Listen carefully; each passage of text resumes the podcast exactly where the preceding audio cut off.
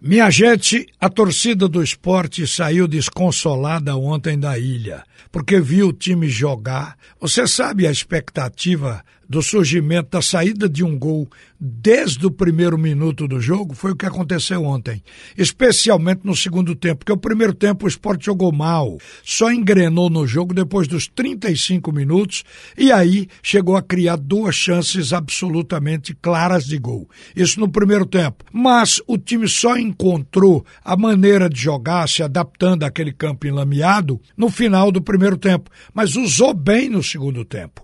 O técnico Guto Guto Ferreira fez mudanças. Ele começou com um ataque diferente, justificando que este ataque era em razão do gramado entrou com o Elton de centroavante, justamente para trabalhar com a bola de fundo cruzada, alçada na área, porque o caminho era bola aérea, já que ele esperava que o campo não desse condições para tocar. Acontece que o campo deu condições para tocar. A água escoou bem, a drenagem funcionou e no segundo tempo o Sport teve e usou essa possibilidade.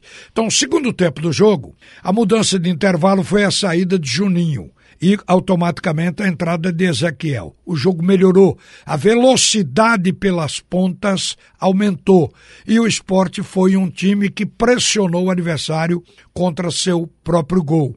E aí o torcedor, a partir desse momento, passou a esperar o gol. O jogo estava na mão do esporte, domínio total e absoluto do esporte. O time do Brasil de Pelotas, ele se limitou a trabalhar pelo empate, ou seja, o time passou a jogar só na sua meia cancha, em torno da sua área, fazendo um congestionamento para evitar a finalização do esporte. Mas o esporte conseguiu, no segundo tempo, três bolas que foram salvas pelo goleiro. O goleiro é o Carlos Eduardo, da equipe do Brasil de Pelotas. Esse goleiro foi escolhido como melhor em campo pelo Screte de Ouro, porque ele fez cinco defesas simplesmente espetaculares. Duas no primeiro e três no segundo tempo. E não apenas o goleiro. O esporte perdeu outras três oportunidades de gol, no mínimo por falta de pontaria e até porque o time do esporte individualizou um pouco pela impaciência. O jogador sentindo que o adversário estava dominado, mas que o gol não saía. Aí cada um queria chutar na base do individualismo. Aí o esporte passou a chutar de fora da área, desnecessariamente. Poderia entrar mais com a bola, havia sempre chance de passar por um companheiro bem colocado na área, mas aí a gente viu o Guilherme abusando do individualismo. Nós vimos individualismo também no Ian, que entrou no lugar do Yuri no segundo tempo.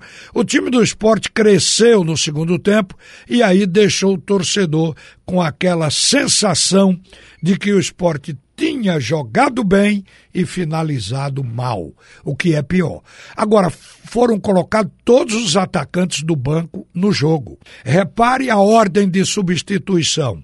O técnico no intervalo tirou Juninho, mas botou um atacante que entrou melhor, que foi o Ezequiel. No andamento do jogo, tirou um jogador de meio campo para colocar um atacante e fez bem porque o adversário não estava fazendo contra-ataque nem exigindo marcação do time do esporte. O Brasil queria o empate, portanto fez a retranca. Então saiu Iago no meio campo para a entrada do Brocador.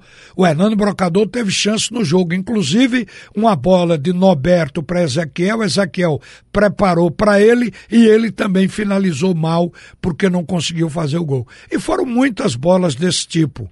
E o esporte saiu com aquela sensação de que perdeu dois pontos e o adversário, o Brasil de Pelotas, com a sensação de que ganhou um, porque jogar na ilha contra o esporte, todo adversário tem um pé atrás. Mas deu certo. O plano de jogo era o empate, o empate foi conseguido. O Brasil apelou tanto para o empate que fez cera desde o primeiro tempo. Chega a ser um exagero e irrita todo mundo, até o torcedor. Mas ele fez cera porque ele queria gastar tempo sem mudar o placar. E ao cabe ao fim, depois da Copa América, o esporte não ganhou de ninguém. Foram três partidas, três empates. O próximo aniversário é o Paraná, lá em Curitiba, na sexta-feira. Está na hora de ganhar. Já que não ganha em casa, quem sabe vai ganhar fora de casa. Mas vamos saber como a diretoria do esporte entendeu esse jogo? Como a diretoria do esporte viu dois pontos escaparem dentro da Ilha do Retiro? Eu acho que o guarda-chuva você estar certo, ficou na, ficou na grande torcida, ficou também na gente, a vontade, o desejo de ganhar era, era latente em todo, todo o grupo. A gente não pode dizer que não, que não houve dedicação dos jogadores, que não houve empenho. É, não estamos aqui para ficar falando e se queixando do campo, que o campo que tinha era aquele. A gente já fez grandes apresentações aqui com o campo também. Já tivemos jogos memoráveis aqui com, com o campo também, até em pior estado do que estava ontem. Então é aquilo que tinha e é aquilo que o time tinha que se adaptar e tinha que jogar. O nosso treinador tentou, inclusive fez algumas modificações visando a condição do campo mesmo e na, não, não, não deu certo, não conseguimos fazer o gol. Não é que não deu certo, a gente não conseguiu fazer o gol. A gente teve um volume de jogo, 21 finalizações, e infelizmente a bola não entrou, não quis entrar, não era o dia. E agora a gente tem que trabalhar e buscar a pena que já é mais uma vez, mais um empate dentro de casa. Isso a gente está ciente, o grupo está ciente, o comprometimento do grupo é muito grande, o grupo estava dentro do vestiário é, comprometido, preocupado, é, querendo saber a pontuação, analisando os pontos, jogadores, você viu jogadores analisando a pontuação, analisando as finalizações, analisando a participação. Então isso é, quando a gente vê um grupo com aquele nível de comprometimento, a gente sabe que com a qualidade que tem, com o nível de comprometimento que a gente vê na cara dos do jogadores, da comissão técnica, a gente sabe que é questão de tempo e é ruim, é difícil, é o gosto de guarda-chuva. A gente teve uma oportunidade ontem de voltar ao G4 e hoje não estarmos no G4. Vamos passar mais uma semana é, fora do G4, né? mais alguns dias até a sexta-feira, que vai ser outra oportunidade de a gente, de a gente voltar novamente ao, ao grupo que a gente quer e onde a gente quer brigar na tabela. E agora é nos prepararmos e, e focar no jogo do, do, Paraná, do Paraná, tentar a recuperação o mais rápido possível e preparar para o jogo do Paraná. O Nelo, surpreendeu o campo, porque quando a bola começou a rolar, choveu. Então, o primeiro tempo teve o meio-campo ali lameado, ou, ou, perto do círculo central. Mas no segundo tempo parece que a drenagem deu conta, a maré baixou, a água escoou com mais velocidade. Eu sei que foi possível até tabelar e botar a bola no chão no segundo tempo. Surpreendeu a drenagem da Ilha do Retiro. É, a gente, durante a tarde, estava é, bastante, é, principalmente no lado da arquibancada, a bola não rolava. E na, na área do placar também não.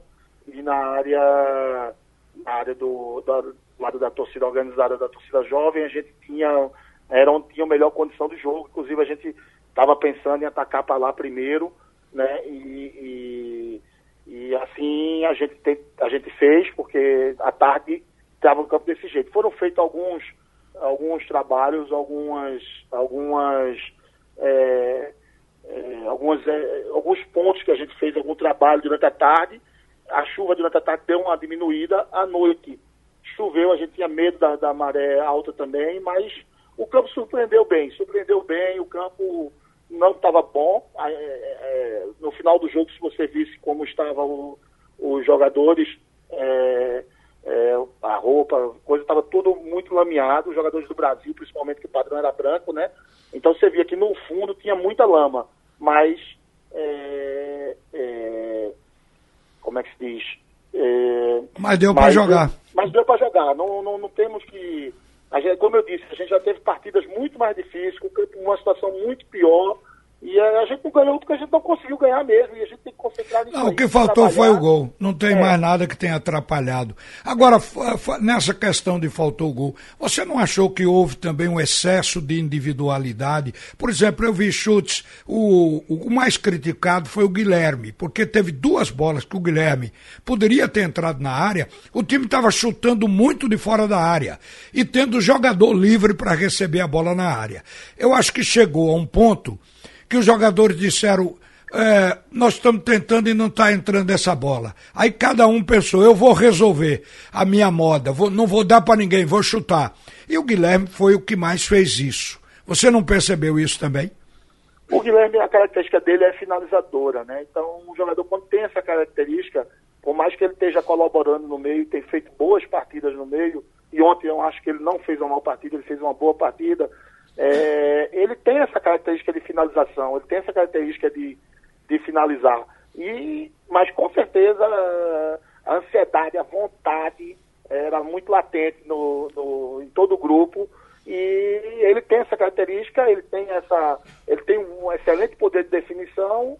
E junto com essa vontade, com essa ansiedade, com que queria resolver, talvez ele possa, num momento ou outro, ter, poderia ter tido uma decisão diferente do, do último passe, mas a gente não pode cobrar porque não foi por individualismo, foi sim por vontade e por, confi, por confiança no, no, numa das melhores características dele, que é a finalização.